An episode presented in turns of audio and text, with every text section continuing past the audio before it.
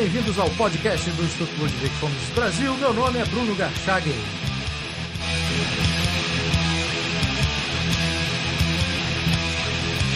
Hoje eu converso com Alfredo Marcolin Peringe, economista e professor.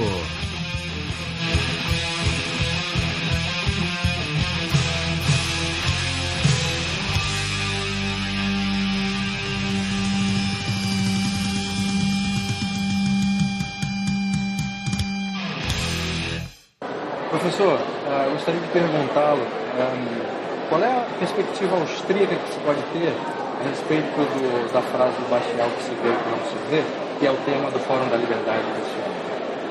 Pois é, Bastiat de fato foi um, um, um grande uh, pensador uh, e, e, essa frase dele é quase um, um axioma, axiomático.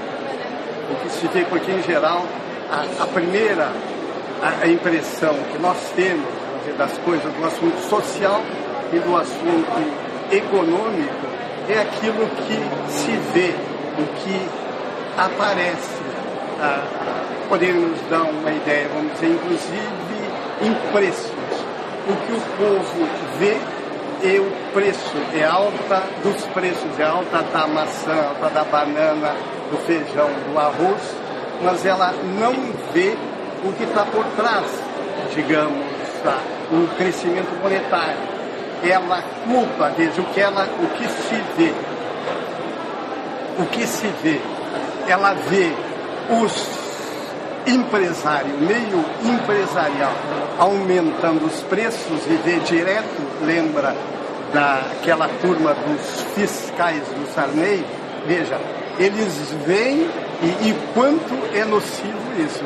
Eles veem, então, aquela alta de preço e quem vende produtos é eu no meio empresarial, então ela, a primeira reação dela é ir contra aquilo que elas estão vendo. Mas ela não sabe que verdadeiramente o que causa aquilo é o que elas não veem, é o que está por trás, é o que está no Banco Central, elas apedrejam, como foi o caso que ocorreu no passado, no governo do próprio José Sarney, elas vêm, então, aquela alta, elas vêm o supermercado, elas veem o meio empresarial e se jogam contra ele, quando deveriam se jogar contra o Banco Central, contra o Ministério da Fazenda e assim por diante. Esse eu vejo assim um, um dos temas, um dos grandes temas que a gente pode enfocar com relação ao pensamento, a esse axioma do Bastiat, que de fato, e muito bem você lembrou, é, é, é algo praxeológico. É, na verdade, digamos, é aquilo que as pessoas estão vendo e é tudo, digamos, da, da essa é a ação humana ela é estimulada, digamos, por aquilo que ela está vendo, por aquilo que diz mais direto respeito a ela, e não muitas vezes, digamos, o que está na base dele, o que não está se vendo. Então, no que se refere à economia brasileira, estamos verificando vários problemas. Qual é o maior problema que o senhor identifica hoje e de que forma é possível aplicar essa perspectiva? Ou seja, o que se vê e o que, que não está se vendo? Ah, olha, de novo, além desse que eu já falei, além da, da, da, dessa, dessa questão monetária, que a, a, moeda, na verdade, é um dos maiores, vamos dizer, ativos que nós temos, é que por dentro é o único, é um que a gente pode controlar e, e, e, e não controlar, vamos dizer, é, os demais. Ou seja, controlando ele, você estabiliza, você equilibra a economia. Mas com relação então também os efeitos, os, o próprio crescimento econômico, o crescimento ah, da renda, que diz respeito então que nós estamos vendo muitas vezes diretamente na economia brasileira, ah, ah, muitas vezes algo que está inchado, vamos dizer, o crescimento, quanto aumenta a, a base monetária, vamos dizer, a quantidade de moeda em circulação, você incha o PIB. Então, eh, quando no momento que digamos assim, incha o PIB, aquilo cresce. Na verdade, o PIB cresce. Mas esse é o que se vê. Mas o que você não vai ver, nesse caso do crescimento da economia, que ele, inevitavelmente, ele, aquilo é uma bolha. Né? ele tem que explodir mais adiante. Então aquilo é totalmente. O que se vê na economia brasileira atualmente está sendo artificial, porque logo à frente ele vai ter que desinchar. E o rumo que a economia do Brasil está tomando por conta de decisões de política econômica do governo, o senhor vê alguma perspectiva de mudança nesse curso? Ou a, a situação, quer dizer, os problemas de hoje tendem a se agravar? os problemas tendem até a se agravar. Eu costumo dizer que a nossa democracia, mais inclusive no Brasil, nos países da América Latina, ela tem uh, início, meio e fim. Inevitavelmente, digo, leva a isso porque uh, o meio, por exemplo, público, ele é estimulado a gastar.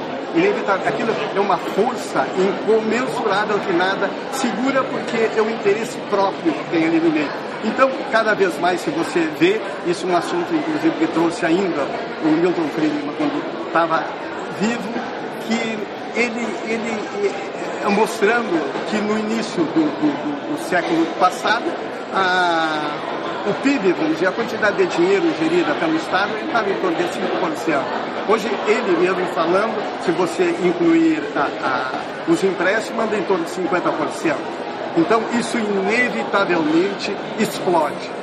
Não há como não, não, não, não explodir. Por isso que nós dissemos, esse tipo é questão de tempo. Esse tipo de democracia esse tipo e é, é essa força praxeológica como eu digo, que não dá. Quando lida com o dinheiro dos outros, você gasta o dinheiro dos outros, não há como não, não, não gastar cada vez mais. Você cria, você inventa, você diz muito, ah, se eu não fizer isso, ah, tudo cai por terra. O meio jornalístico, muitas vezes, é, é cúmplice disso aí também porque eles acusam, ah, e, e os pobres, não podemos, como não fazer? Como não dar uma Bolsa Família? Como não dar a Bolsa Escola, Bolsa isso, Bolsa aquilo outro? E acaba então gerando esse acréscimo de, de, de gasto que inevitavelmente ele não para. É uma força, como eu disse, incomensurável e tende inevitavelmente a explodir, porque explode o mercado. O mercado começa a perder força até explodir. Bom, professor, obrigado. Ah. Obrigado.